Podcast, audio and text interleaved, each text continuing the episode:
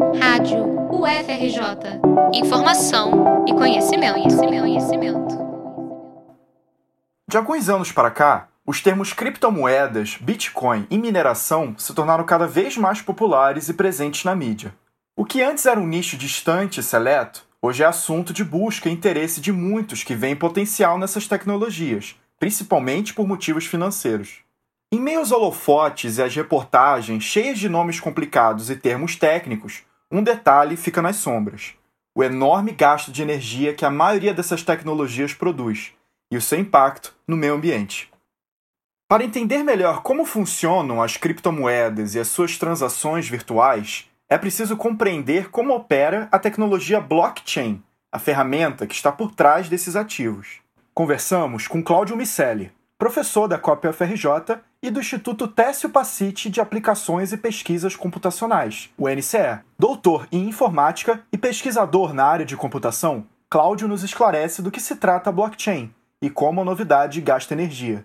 O blockchain, ele nada mais é do que um conjunto de tecnologias é, que a gente já vem usando nos últimos 20 anos, que foram combinadas para buscar uma forma de registrar eventos de forma segura e consensual que, que acontece? Você tem uma cadeia de blocos criptografados, onde para que algum elemento ele entre na cadeia, ou seja, validado pela cadeia, ele deve ser consensual por todos os membros que tem essa cadeia, ou por uma grande quantidade de, de elementos. Né? Isso é uma rede blockchain.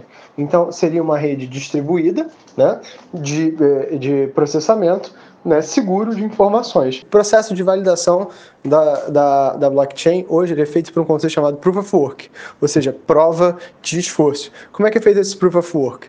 Você vai ter que realizar uma operação né, descriptografar, tirar de uma cifra, de uma criptografia, um determinado conjunto, dada uma chave que você tem, e esse é um elemento computacionalmente custoso. Quanto maior a cadeia de blocos, mais custoso é isso.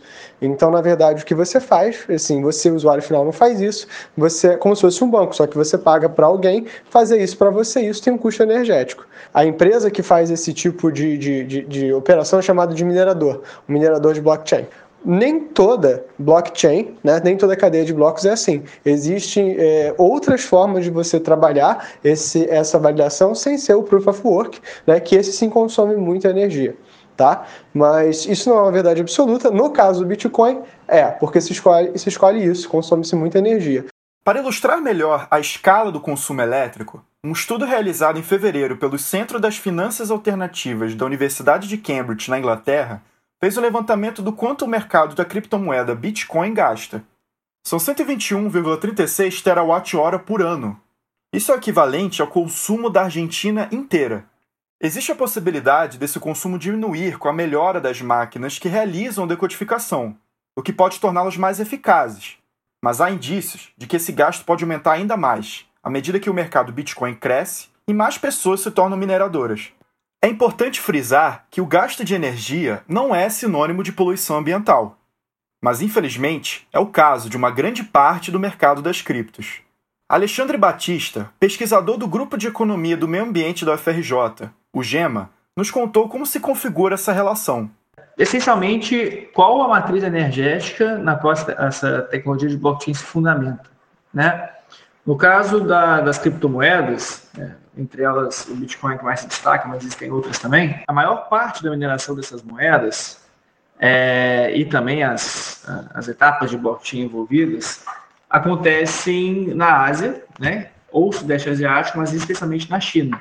E é justamente essa região do mundo hoje a, que mais emite emissões causadoras é, do efeito estufa, né, do, de gases causadores do efeito estufa, e e, portanto, por ser um, um processo que demanda muita energia e essa energia sendo movida a carvão, acaba sendo muito poluente. Penso que há uma pressão no mundo inteiro para que todas as matrizes energéticas é, nacionais, locais, etc., sejam renováveis, sejam mais limpas, menos poluentes. Eu não vi do, até porque não existe uma entidade né, que, que responda. Uma das, das características da, da criptomoeda é isso: não existe uma, um controle, uma representatividade ou um sindicato ou qualquer coisa do tipo que represente e fale por aquela moeda, né?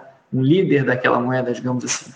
Ah, então, talvez falte um pouco a esse universo dos investidores, dos, é, enfim, quem possui, quem possui criptomoedas, que investe nesse setor, que levante esse pleito para que, que toda a mineração e a tecnologia blockchain, blockchain envolvida exija que seja fundamentada em bases de energia renovável.